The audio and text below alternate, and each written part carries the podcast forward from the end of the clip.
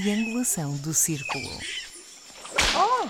Malta é o primeiro país da União Europeia a fechar fronteiras a viajantes não vacinados. Já tens o certificado, Daniel? Uma de duas. Era bom que fosse uma de uma, mas pronto. Bom, antes de qualquer apresentação, há uma coisa que é fundamental saber. Daniel, eh, conseguiste comprar um microfone novo? Eh, veio um do AliExpress para ser bastante rápido, mas parece não estar a 100%. Mas já pagaste o IVA todo e mais algum. Já, infelizmente, já tive essa experiência. E como foi a vossa semana, Max? Grande semana. Não, foi produtiva, foi produtiva, foi uma semana boa, foi, foi com muitas novidades que a seu tempo revelaremos. Uau, fazes disso? Todos nós gostamos de novidades, estamos ávidos. Eu sou Miguel Agramonte, falo-vos de Aveiro e sou o provocador deste 67º episódio da Triangulação do Círculo. E eu sou Max Spencer Donner e falo-vos de Faro. Eu sou o Daniel Rocha e estou-vos a falar de Cascais, da margem norte. Ah, da margem. Ah, que sapatos é que Hum. estás a usar? Sapatilha Adidas toda branca. Não é sapato vela? Não, isso está de modé já. Em Isso já não se Cascais. usa. E agora tenho uma informação de extrema importância. Temos correio dos ouvintes. Uau. E é da Leona. Hum, Portanto, vamos a isto porque não há tempo a perder. E o episódio promete. Eu, pelo sim, pelo não, vou fazer uma nota prévia. Eu sou apenas a voz que leu o e-mail recebido, ok? Portanto, eu estou a olhar aqui para isto. Portanto, nenhuma das baixarias que irão ouvir em seguida é da minha responsabilidade. E até já peço desculpa pelos eventuais ferimentos nas sensibilidades mais suscetíveis. Depois pôs um pi, não é? A edição põe um pi em cima de tudo. Epá, pelo menos daqueles mais fortes, porque isto, ela, ela está a ficar cada vez mais desbocada. E há crianças a ouvir, já não, não pode ser. Olá, meninos da triangulação. A rainha voltou, apertem os cus. A rainha Leona Assassina Vingativa gostaria de parabenizá-los pela ideia do especial do Dia do Orgulho LGBTQIA+, convidando heterossexuais e homoaliados. Foi interessante. Muitas vezes vivemos em uma bolha cor-de-rosa sem ter noção de como é o pensamento dos heteros fora desse círculo. E trazê-los para a discussão foi ótimo. Leona tem duas ressalvas sobre o episódio anterior. Concordar com o comentário feito pelo Pedro Paes, onde diz que não há negros ou brancos, mas sim humanos, e deveríamos nos ver como tal. Visão totalmente eurocêntrica, branca, machista e opressora. Querer minimizar a dor que grupos identitários sofreram em busca de uma tal equidade forçada é discriminação mascarada de evolução social. Não caiam nessa. Segundamente, Leona veio aqui falar que as gays têm um problema sério de fogo no rabo. Ao comentar sobre o governador brasileiro Eduardo Milk, e mesmo com o Miguel enfatizando que ele era de um partido de direita, as pomposas não conseguiram controlar a coisa ao pensar no macho branco heteronormativo, aceito pela sociedade como uma potencial queca. Não se iludam, viados. Nos tempos em que vivemos, devemos avaliar bem o tipo de gente a quem damos a nossa atenção, fogo e biscoito. Tudo Milk apoiou abertamente a candidatura do Bolsonaro. Anos depois de eleito, assumiu não mais o apoiar e, mesmo assim, não se arrependeu do seu voto. É uma gay que coloca os seus interesses pessoais acima da sua própria existência para ter um local de destaque e ser aceite na sociedade. Ele nunca mexeu uma caneta sequer para apoiar a comunidade LGBTQIA+. E assim continuará. No Dia do Orgulho LGBTQIA+, a maioria dos perfis oficiais dos governos estaduais do Brasil, no Instagram, postaram algo celebrando o Dia do Orgulho. E um dos estados que não postou nada foi o do Rio Grande do Sul, estado onde o governador gay impera Sua Majestade GLS. Ele se declara um governador gay, mas não um gay governador. Quando sair do cargo, será um desempregado gay e não um gay desempregado. Fica a reflexão. Peguem numa tina de gelo, sentem em cima e deixem apagar o calor dos vossos anos anais. De contrário, vocês estarão como os ursos canadianos a arder com o fogo gerado por vós mesmos.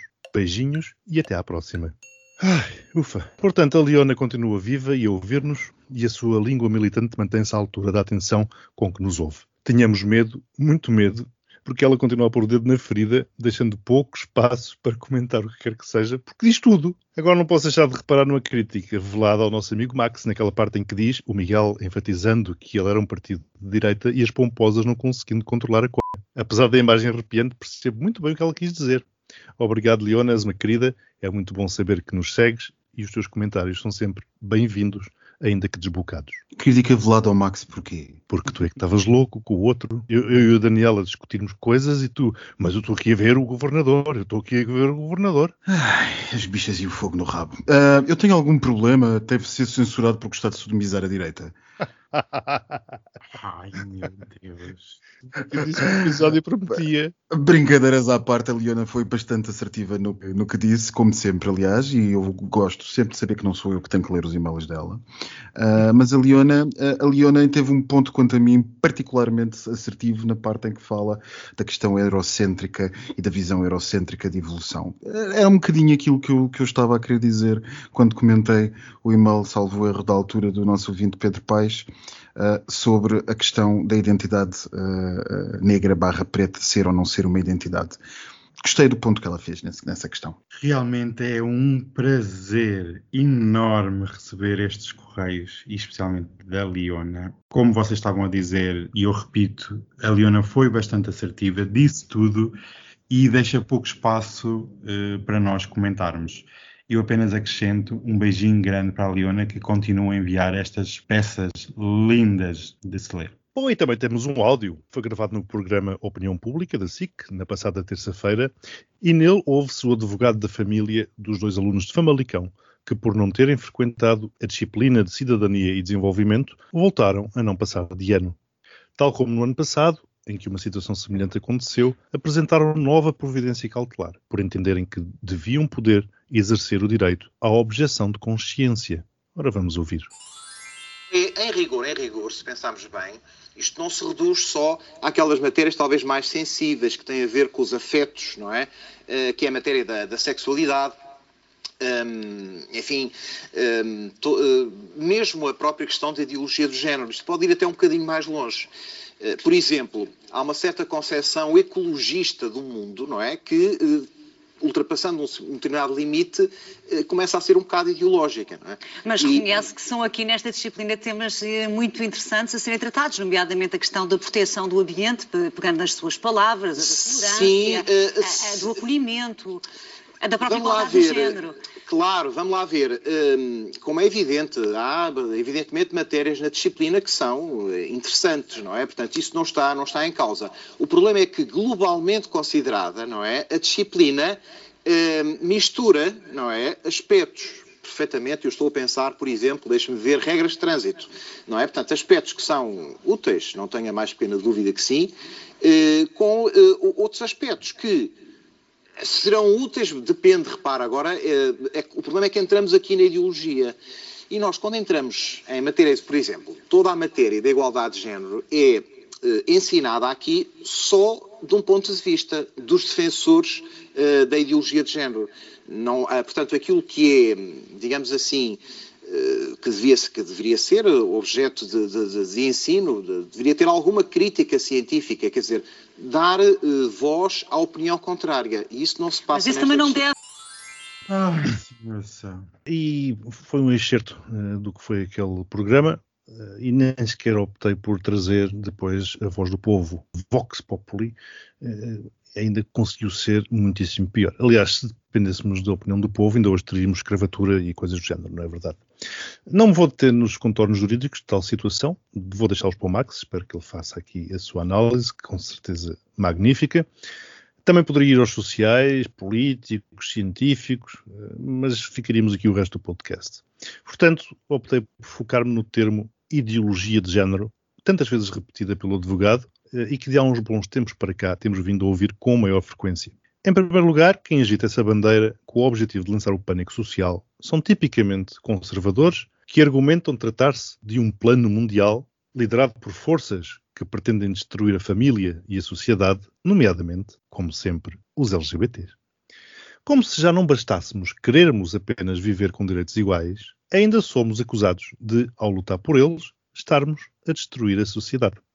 Acontece que, tal como cada vez mais estudos têm vindo a demonstrar, os géneros são mais fluidos do que se pensava anteriormente. Não me vou aprofundar, sinceramente, muito neste tema, porque lá está, seria mais um podcast. Os que brandem a existência de tal ideologia de género, os tais conservadores com cheiro a ranço, defendem o contrário.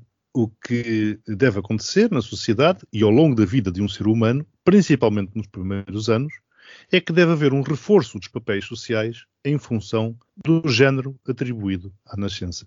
Claro que, uma vez mais, temos a Igreja Católica por detrás da difusão desta terminologia.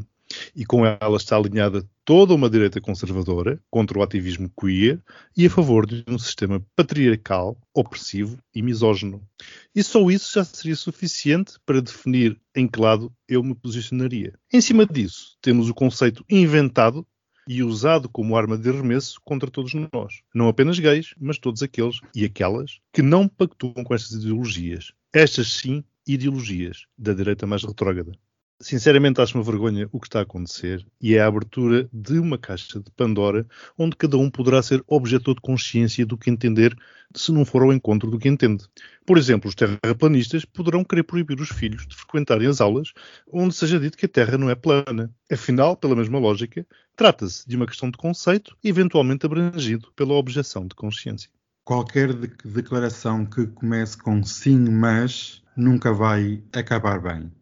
E apenas aqui um reparo que esta gente que por trás tem partidos e outras ideologias quer trazer para Portugal uma guerra cultural sobre o pretexto da cidadania contra uma doutrinação ideológica.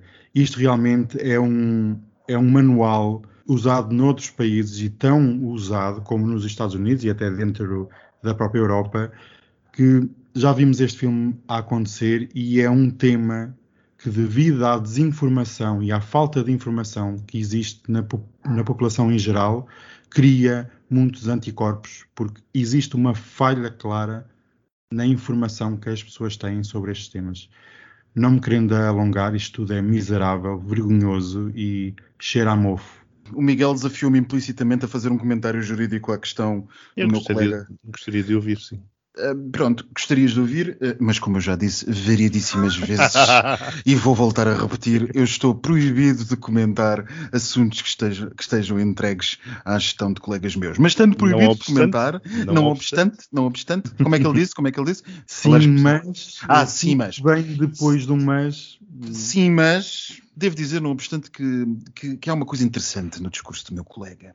É que ele é tudo menos técnico se vocês repararem naquilo que nós acabamos de ouvir, não há ali, por momento algum, um pedaço que seja de técnica legislativa. Ou seja, aquilo que se roga com o seu, uh, com o seu direito de falar como advogado, e tem todo o seu direito de o fazer, uma vez que está a intervir no espaço público, eu próprio já estive naquele programa, uh, a falar como advogado, tem todo o direito de dizer o que quiser e o que entender dizer. Mas a questão é que também tem o, dever, o direito de ser julgado. E ser julgado, por exemplo, pelos seus pares. E nada daquilo que ele disse, nada daquilo que ele disse foi técnico, foi puramente ideológico. Ora, e, portanto, puramente ideológico. E, portanto, uh, tem direito à sua, à sua ideias, pois claro que tem, mas não pode fazer valer de, de, o seu título de advogado para fazer passar ideias que nada têm decente ou que nada correspondem àquilo que a lei é.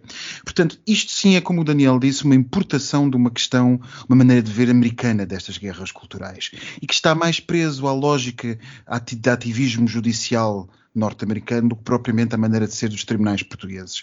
Até porque os tribunais portugueses são bastante conservadores no que toca à técnica legislativa, é sabido, é histórico, é, é académico, que os tribunais portugueses são pouquíssimos dados, pouquíssimo dados a ativismo judicial, para um lado e para o outro. Lembrem-se, por exemplo, quando foi colocada a questão do, perante o Tribunal Constitucional da eventual proibição, da eventual não, da proibição do casamento entre pessoas do mesmo sexo ser eventualmente inconstitucional, que eh, contra todos os pareceres que foram na altura dado, de, dados destes sexólogos a, a, constitucionalistas que entendiam, na sua grande maioria, ser completamente inconstitucional, o Tribunal Constitucional decidiu, enfim, que era ativismo a mais para si e não se meteu nesse assunto. Portanto, esta é a gestão que tecnicamente se faz do, do, ativismo judicial em Portugal e não vale a pena tentar importar guerras culturais para uh, o sistema judicial. Agora, também não podemos ser inocentes ao ponto de não perceber o que é que está aqui a acontecer o processo é apenas um meio para atingir o fim.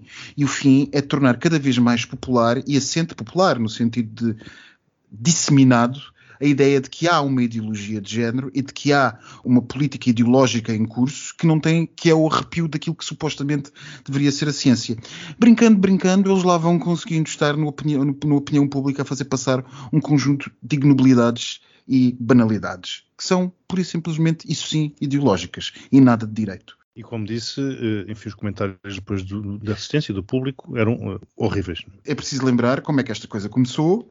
Uh, Trata-se de, de, um empresário agrícola uh, casado com uma cientista que recusou a investigação para, para, cuidar dos seus filhos, católico, conservador, líder da Associação Portuguesa das Famílias Numerosas, andou a opor-se veementemente durante anos ao casamento entre pessoas do mesmo sexo, contra a eutanásia, apoiado por o seu advogado, é o irmão do Diogo Pacheco de Amorim, portanto, quem não se lembra, o Diogo Pacheco de Amorim é aquele senhor estranho de cabelo branco, que é o número 2, ou era o número 2 do Chega.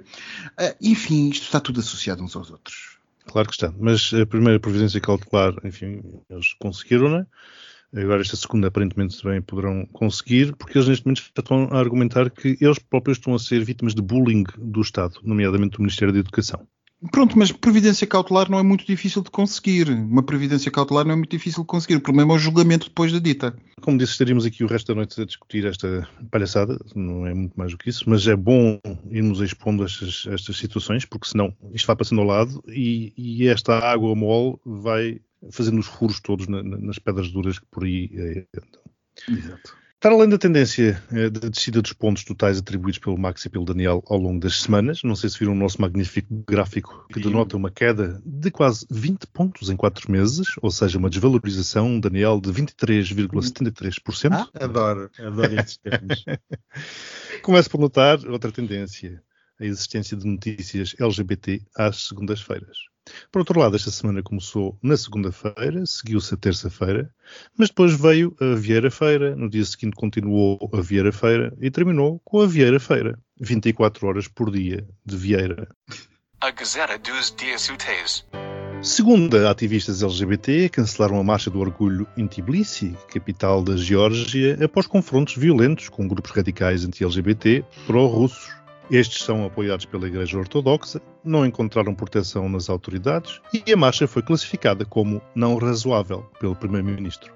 Terça, o apresentador Manuel Lisbocha entrou nas autárquicas ao lado da advogada Susana Garcia como presidente da Comissão de Honra da candidata do PSD, do CDS e do MPT à Câmara Municipal da Amadora. Rui Rio optou, uma vez mais, pela ausência. Na quarta, o presidente Marcelo assinou o decreto marcando as eleições autárquicas para 26 de setembro próprio. A data foi aprovada pelo Conselho de Ministros após se ter chegado a um consenso entre as associações nacionais de municípios e freguesias e os partidos. Quinta foi quando dois aviões de caça russos, sem plano de voo conhecido, com os transponders desligados e sem falarem com os controladores de voo, sobrevoaram o mar Báltico, arruinando a visita de Pedro Sánchez à base da NATO em Šiauliai, na Lituânia. Foram precisos 10 minutos para retirar a parafernália que impedia os Eurofighters de descolar. Na sexta, o Parlamento aprovou a reestruturação do CEF. A abstenção do Bloco de Esquerda e do PAN permitiu que a proposta do PS fosse aprovada na generalidade, deixando agora a discussão à comissão que vai analisar os artigos um a um. Os inspectores do CEF fizeram greve como forma de protesto. Ah, pá, tá bem, foi uma semana mais ou menos. Foi uma semana muito internacional também, não é? Muito nacional. Sim, muito, muito. Então vamos começar pela segunda-feira e a palhaçada eh, dos ativistas eh, que foram atacados. Isto é vergonhoso e mais uma vez voltamos a, a falar de situações como esta uh, em Tbilisi e como noutros tantos países e até aqui recentemente vivido em Espanha com um homicídio de um homossexual. É muito giro andarmos a discutir sobre marchas em Portugal e e países mais desenvolvidos, mas temos que lutar e temos que fazer o fight back porque nada é garantido, nada é certo e a qualquer momento eh, pode ser hoje em Tbilisi e daqui a 10 anos em Lisboa. Por isso, eu sinceramente, zero pontos, porque isto é uma autêntica nojeira. 10 anos, enfim. Bom, eu não sei se vocês viram as fotos e os vídeos, mas até os jornalistas foram agredidos. Uma vez mais, temos a extrema-direita e a religião, neste caso a Igreja Ortodoxa, de mãos dadas contra a população LGBT. Alguma coisa de novo? Nada. Nem mesmo o facto de eles serem pró-Rússia. Vemos claramente que o ninho anti-direitos LGBT, em particular, humanos em geral, que se concentra em Moscou, continua a reforçar o seu poder. A Geórgia não faz parte da União Europeia, apesar de aspirar pertencer a esta União. Mas a Croácia, por exemplo, faz. E no passado fim de semana foram detidas várias pessoas no Pride de Zagreb, exatamente por originarem incidentes. Quanto à Hungria, mais um aliado anti-LGBT, já falámos muitas vezes, mas não me canso de repetir. O que é que a Hungria ainda faz na União Europeia? Ou seja, para terminar, os senhores que decidem estas coisas de admissão de novos Estados não façam aquilo que fizeram no passado. Não se limitem a critérios económicos para os admitirem, analisem outros, nomeadamente os sociais e o respeito pelos direitos humanos, coisa que o Costa tanto afirma ser o que diferencia a Europa de outros blocos. Ainda na semana passada o referiu como prova de um dos muitos sucessos que considera ter sido a presidência portuguesa, colocar a agenda social europeia na ordem do dia. Há uma linha que une os eventos tipo uh, o que acabámos de falar há pouco com a questão uh, dos senhores contra a educação cívica nas escolas, cidadania nas escolas portuguesas, a questões como esta que acabámos de ver. E essa linha é a linha que une a estratégia micro com a estratégia macro. Se uh, nós do outro lado estávamos a falar de guerras culturais, aqui falamos de guerras geopolíticas com os mesmos fundamentos, mas num xadrez um bocadinho maior. Uh, a Geórgia tem estado, uh, como nós sabemos, praticamente desde a da invasão de Putin. A primeira vez que Putin pôs as garras de fora e Lembremos, a esquerda desculpou, a esquerda bem pensante europeia desculpou na altura.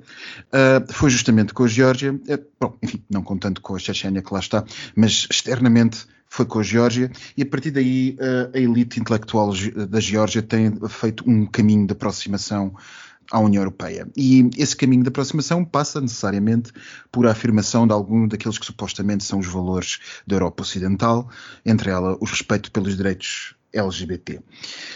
Aquilo que aconteceu foi verdadeiramente vergonhoso, foi verdadeiramente nojento, foi absolutamente uh, deixar uma pessoa de boca aberta, mas, ou talvez não, como diria o Daniel, as coisas estão a piorar, mas por outro lado, uh, fez com que no dia seguinte uh, a política interna georgiana se tivesse que mobilizar e tivesse que posicionar perante aquilo, ou sim ou não a favor ou contra. Isso levou a que, curiosamente, uma grande parte do setor liberal da sociedade georgiana, mais pró-europeia, tenha saído à rua justamente para se manifestar a favor da comunidade LGBT. Não que eu esteja a ver que isto tenha sido, afinal de contas, uma coisa boa, mas o que é facto é que a comunidade LGBT da Geórgia era invisível e no dia seguinte teve a sociedade pelo menos a pró-europeia, a pró-ocidental e a anti-russa, a sair à rua em seu apoio. Portanto, do mal haja algum bem. Uh, uma vez mais, isto é um fio condutor que atravessa desde os nossos uh, pequenos debates internos da sociedade portuguesa, da aulas da cidadania, até às questões geopolíticas no Cáucaso, parecendo que não, é tudo a mesma questão e são os mesmos senhores que estão por trás. Eu dou zero pontos. E ano após ano, os crimes de ódio têm vindo a aumentar. E ano após ano, os crimes de ódio têm vindo a aumentar. Nos últimos seis meses, segundo consta, em Espanha, por exemplo, foi quase 40%. Exatamente. Terça-feira, Manuel Luís Goxa. Ah, eu vou já falar. É engraçado que em Portugal tudo precise de uma comissão de honra, como se fosse tornar o candidato mais idóneo só porque determinada pessoa o apoia. Estas comissões de honra cheiram muito a mofo, não fazem parte deste novo mundo que se forma diante dos nossos olhos. Para dar um exemplo muito prático, já aqui falámos, vejamos a comissão de honra do antigo dirigente do Benfica, Luís Filipe Vieira, e a teia de políticos que andaram a rondar a sua órbita. Mas enfim, Existe uma certa deturpação no sistema eleitoral português, pois eh, o estatuto de celebridade não devia ser usado para influenciar o voto. Veja-se o caso do Manuel Luís Gosta, que é uma celebridade bastante conhecida em Portugal, e isto não é os Estados Unidos da América, e desculpem lá, mas tem que haver algum decoro. Porque, além do Gosha, ainda esteve lá a Ágata e personagens como o Quintino Aires, essa pessoa que aí se circuita. Sobre a candidata, eh, é o populismo no seu melhor e boa sorte para a Amadora e boa sorte para toda a campanha eleitoral. Eu vou dar zero. Isto parece-me ser um daqueles passatempos que descobriu o erro. Tipo, onde está o erro de uma candidatura com um discurso na linha do Chega, ser apoiada pelo maior partido do centro-direita, do chamado Arco da Governação, encabeçada por uma advogada e ter um homossexual a presidir a Comissão de Honra? As guerras eh, entre se é normal um, homossexual ser idiota ou não, eh, já está, deixemos para o Twitter e para o Facebook, para os boomers, porque, enfim, eu, eu, sou, eu concordo que é perfeitamente normal que um homossexual seja idiota, mas já acho que um homossexual público talvez tivesse de ter cuidado para não ser idiota. E, portanto, mas tem direito a ser. Mas tem direito a ser, tem direito a ser, mas pronto, se é uma figura pública, como qualquer outra figura não homossexual pública, talvez tenha que ter algum cuidado na gestão que faz da sua imagem. Mas isso são contas de outro rosário. O que eu quero realmente focar-me aqui hoje é exatamente naquilo que o Daniel disse. Estas comissões de honra. Isto parece assim uma coisa saída, sei lá, de um livro queirosiano, como se, se as coisas não ficassem bem, íamos todos para a Avenida da Liberdade andar à bengalada uns com os outros. O que é uma comissão de honra? É algo que recebe honra ou que otorga honra? É porque Quintino Aires não otorga honra a ninguém. Uh, enfim, coitadinha, uh, é isso mesmo, coitadinha. E, e otorga honra a quem? Uh, enfim, zero pontos. Está mal, está mal, meu Deus. Quarta, vamos lá ver, vamos lá ver se quarta-feira se salva com Marcelo a convocar as eleições para 26 de setembro. Olha, a mim não me dá jeito porque eu estou fora do país ah. uh, e, portanto, dou zero pontos a isto também.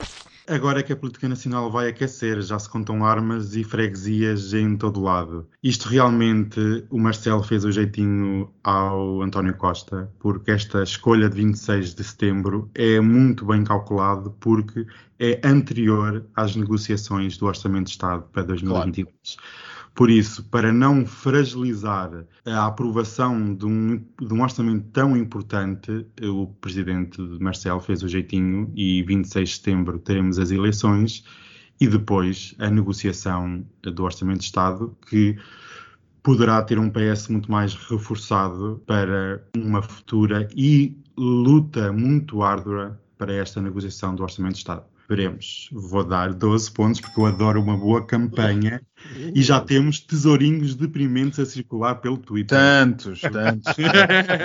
tantos. Acresce com SCH já deu a volta ao país. Bem, quinta-feira aquele, aquele episódio hilariante do, do, dos aviões russos e, e europeus. Eu, eu, começo já, eu dou 12 pontos, eh, porque uh, Putin continua a marcar pontos. Uh, em toda a gente ainda está a agarrar nas cuecas e ele já, já, já, já foi há muito tempo, já está. Ele está muito à frente. As coisas, as guerras fazem-se de grandes manobras militares, mas também de pequenos atos. E se alguém acha que isto foi por acaso, está muito enganado. Não, não acredito, não acredito que seja. Além de que o vídeo é hilariante, não é? As o vídeo é hilariante. As bandeiras vídeo... a serem retiradas não. à pressa. O vídeo é hilariante. A serem arrastados. O vídeo é hilariante, menoriza, estupidifica e, e reduz a idiotice os membros da NATO a, a, a, um ponto, a um ponto que, quer dizer, aquela gente tinha toda alfa, alfa, alfa e, e toca tirar o, o senhor, o senhor eh, presidente gitanas na Uzeda e depois os à frente dos aviões, porque os aviões depois, deviam estar de prevenção. E depois vamos, vamos e vinhamos. E depois ainda mostra a exaustão, a, a falta de preparação, ou, eu diria a falta de preparação, eu não diria da, da esquadra em si, mas de quem supostamente organizou esta conferência de imprensa. Porque vamos e vinhamos. Se eu conseguir perceber pela, pela imprensa internacional, não sei se está correto ou não, mas parte do pressuposto que os espanhóis têm sete Eurofighters lá, que é basicamente aquilo é, é, rotativo nos membros da NATO e deve, deve ser qualquer coisa à volta disso. Nós tínhamos 5 ou 6 F-16 quando foi a nossa altura e, portanto, eles têm 7 Eurofighters lá. Por que carga d'água é que esta conferência de imprensa tinha que ser feita, sobretudo, em frente aos dois, uh, aos dois caças que supostamente têm que sair logo. Que estavam ali de prontidão com um pano de fundo. É por isso, por isso. É Mas por isso é que dizem as más línguas que foi um ato premeditado da Rússia, como tu claro, bem disseste, para, para avaliar o tempo de resposta da NATO. Óbvio que foi. E, e, e, se todos nós passamos a imaginar que qualquer quartel NATO, quando tem uma ameaça de uma coisa assim, é aquela p daquela confusão, porque se passa, que era palanque espanhol para um lado, era microfone para o outro, era segurança a tirar o Sanches, era o Sanches, eu não consegui perceber se ele estava ao telefone ou não, o que é que lhe estavam a dizer. O que é que lhe? Não, sai daí, sai daí. Não sei, porque alguém começou a telefonar ao Sanches antes e ele resolveu atender, o que me parece ser atender uma chamada em plena conferência. E depois começa a olhar para todos os lados e entretanto vem, vem alguém que resolve tirar de lá o Gitana na Foi um regabof e depois os pilotos subiam pelos aviões, eles empurravam Aqui, diziam que os jornalistas não se mexiam rapidamente. 12 pontos, 12 pontos para aquele. Foi um festim. Foi um festim. Daniel. Eu vou dar 12 pontos, porque uh, apesar de ter sido uma falta de chá por parte do Putin, foi extremamente cómico ao mesmo tempo. E aqui duas, duas pequenas situações. Uma, a pequenez eh, dos nossos líderes europeus demonstra que quisessem falar em frente a um avião militar para dar uma posição de força e uma percepção pública de dureza para com os inimigos, mas isto obviamente foi um gozo enorme, porque Putin deu só o luxo de gozar com a União Europeia. E isto, como aqui já foi dito, isto tem sido prática recorrente dos russos em humilhar chefes de Estado aos seus dignatários, pois enfraquece a percepção pública da ação, ou, pondo de outras palavras, a inação europeia, porque Bruxelas, Paris e Berlim estão todos comprados com dinheiro russo. Por isso é que estes episódios são permitidos. 12 pontos, porque eu ri muito. Isso é lindo. Sanchez é retirado à força toda. A outra, a, a, Sanchez é retirado à força toda. Eles são todos moderizados, como tu dizes muito bem. São todos pintados como se, como se não fossem capazes de absolutamente nada. E ao mesmo tempo, Putin faz aquelas sessões com milhares claro, de pessoas no claro. Kremlin em que as portas se abrem com militares a, a marcharem perfeitamente e a fazerem uh, gestos meticulosamente uh, uh, exercitados ensaiados. e apresentas em todo, ensaiados e, e apresenta-se em todo um sítio como um autêntico imperador. Ele, ele, anda a cavalo, ele desce do tanque, ele sobe ao caça, ele vai para o iate no, no, no Mar Negro, ele faz tudo e mais alguma coisa, enquanto os nossos têm que ser retirados. Aí com os 93 anos já. Sim, com os 93 ou 100 e tal, não sei o que. uh, e os nossos têm que ser retirados porque, enfim, aqueles das caças têm que ser utilizados. Mas é que eles até podiam ter usado uns aviões como fundo, mas não os que estavam de prevenção, não é? Claro, digo eu, digo eu, enfim.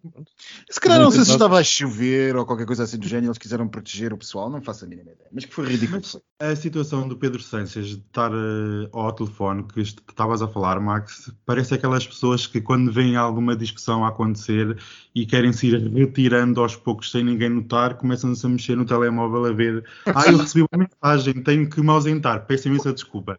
Oh, Daniel, porque eu não sei se a cena começa a ser desconfortável muito antes de chegarem os pilotos, porque ninguém percebe muito o que é que o que, é que, o que, é que o primeiro-ministro espanhol está a fazer, o primeiro-ministro, o presidente do governo espanhol, está a fazer, para ser mais, mais protocolar, está a fazer uh, ao telefone, em plena conferência de imprensa. não se percebe.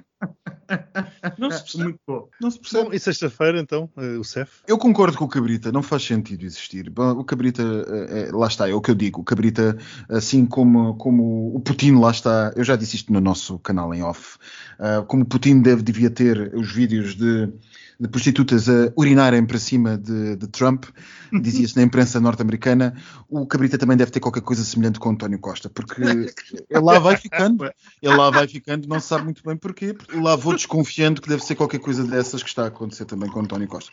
Mas vamos ver. De facto, aquilo, de, de facto, ele aqui acertou. Não é preciso, Cef, por amor de Deus, não é preciso. 12 pontos.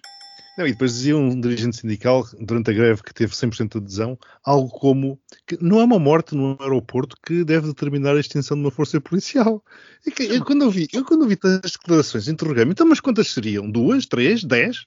É uma coisa absolutamente normal, é? é? uma coisa absolutamente normal, por amor de Deus. E se, agora, se ele tivesse sobrevivido aos maus tratos, assim como tantos outros já sobreviveram, estava tudo ok. Então, agora vamos porque... lá concluir, porque vamos lá agora concluir, só porque uma pessoa é presa num aeroporto e fica completamente longe de qualquer controle por superiores que fingem não ver aquilo que coisa, que está toda uma cadeia de comando em causa. Alguma vez. Exatamente, é exatamente. Portanto, lá está. Quer dizer, enquanto a polícia não matar, fecha-se os olhos e quando mata foi um erro. Até quando, como dizias, Max, a impunidade e a desresponsabilização? É que é. esta é uma medida que só peca, uma vez mais, por tardia, e um dos três partidos que permitiram que ela passasse estiveram, na minha opinião, muito bem. Note-se que a força policial é extinta, enfim, aqui, ainda não percebi. Aliás, Daniel, tu dizias, não, também não tinhas percebido se era extinta, se era reestruturada, enfim. Mas também ninguém é despedido, são integrados noutras polícias já existentes. Portanto, o que falamos aqui para além da violação de direitos humanos, é do fim do tacho para alguns polícias pertencentes a demasiadas forças policiais neste país, como já temos vindo a dizer. E nada mais do que isso. Quem quiser continuar a, fazer, a ser polícia, passe para a PSP. Quem quiser fazer ações de coisas, vá para a PJ fazer a eh, investigação criminal de criminalidade altamente organizada, porque vai passar para a PJ. E acho que pouca gente vai passar. Quem quiser continuar sentadinho com o rabo no escritório a, a carimbar passaportes, passe para, para o Instituto de Registro Notariado. Pronto, está feito.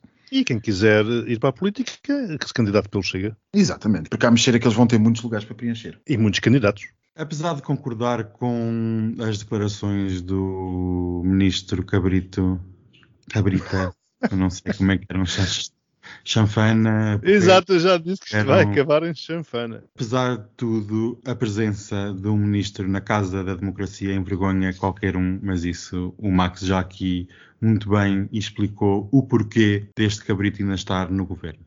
Eu realmente, Miguel, eu não entendo, passado estes meses todos, se é extinção, se é restauração, o que é que vai acontecer? Isto parecem as obras de Mafra, nunca mais tem fim e falamos do CEF desde o início do nosso Sim, podcast. Verdade. Desde verdade. o início. Um ano e tal depois, e continuamos a falar se é extinção ou reestruturação. Isto foi tudo muito mal conduzido, mas uh, vou dar 10 pontos porque parece estar mais perto do fim. O Daniel deu 34, o Max deu 24 no total. É impressionante, o Daniel deu mais pontos do que o Max, totalizando oh. 58 pontos. E sem mais delongas, eh, segue-se o famoso postigo do Daniel. O postigo do Daniel. Aqui estamos nós. Esta introdução deixa-me sempre muito fora, adoro, adoro. Hum. Amigas, vou ligar o ar-condicionado que isto hoje está muito quente para estes lados. Ligue, ligue. Posso-me sentar? Claro, sente-se. Esta mancha que está no chão é sangue ou é, é molho de tomate? Ah, eu não sei de nada. Eu acabei de chegar. Abri a porta, abri o postigo e tudo o que está foi da noite anterior. Mas tiveste okay. aqui alguma festa com inspectores do CEF? Foi o fim da festa. Eu não estive ah. cá. Eu, a sorte é eu alugo o espaço. A sorte é que estamos a gravar uma sexta-feira e ainda podemos entrar sem teste. ah, não, não é às 19. Sexta-feira sexta não. Esta sexta não. É ah. É às sextas, mas uh, este fim de semana só entrava para sábado. Estão regras, meus amigos. Isto é muito fácil de manter estas regras todas, seguir estas ah, regras que elas alteram todos hum, Bom, é pelo sim, pelo não, pronto. Já tinha pedido. Eu acho que o Postigo precisa de consultoria jurídica, depois deixa o meu cartão. É, sim, senhor, deixa aqui em cima da mesa que irá ser contactado.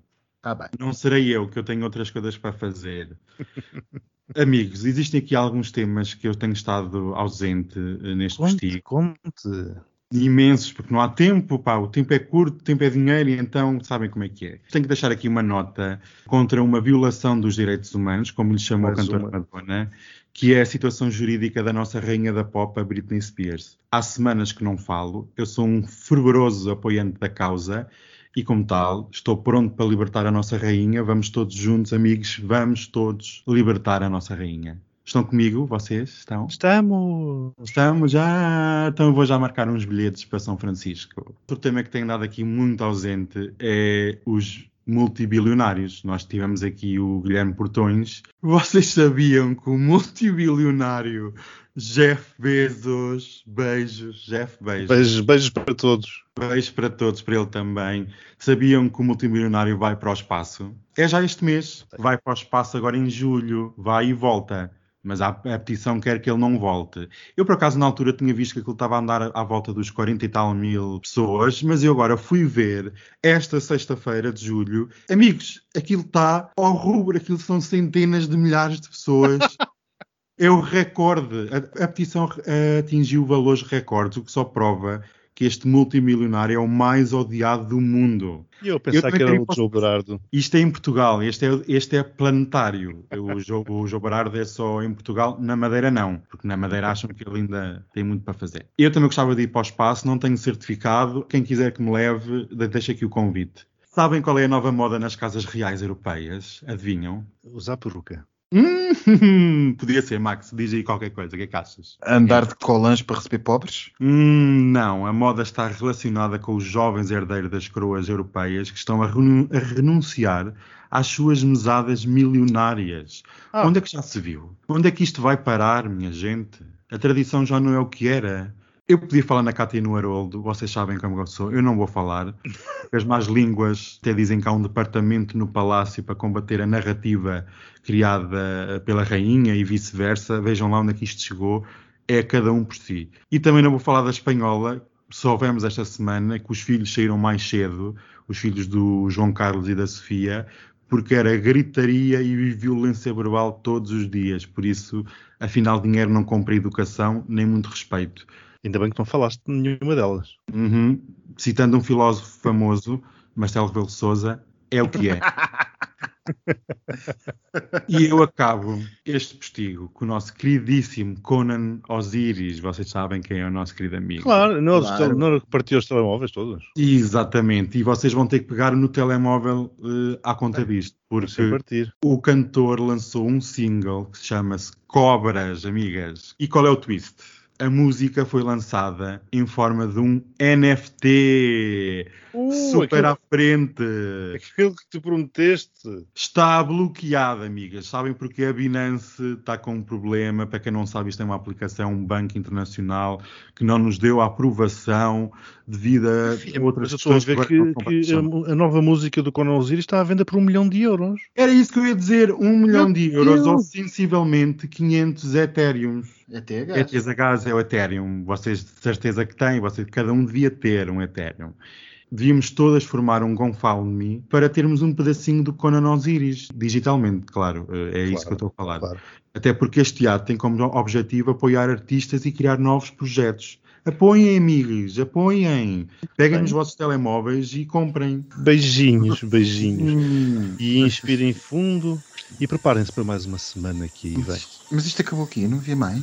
Não. Então eu entrei, eu fui, fui fazer o teste para entrar no pesquisa.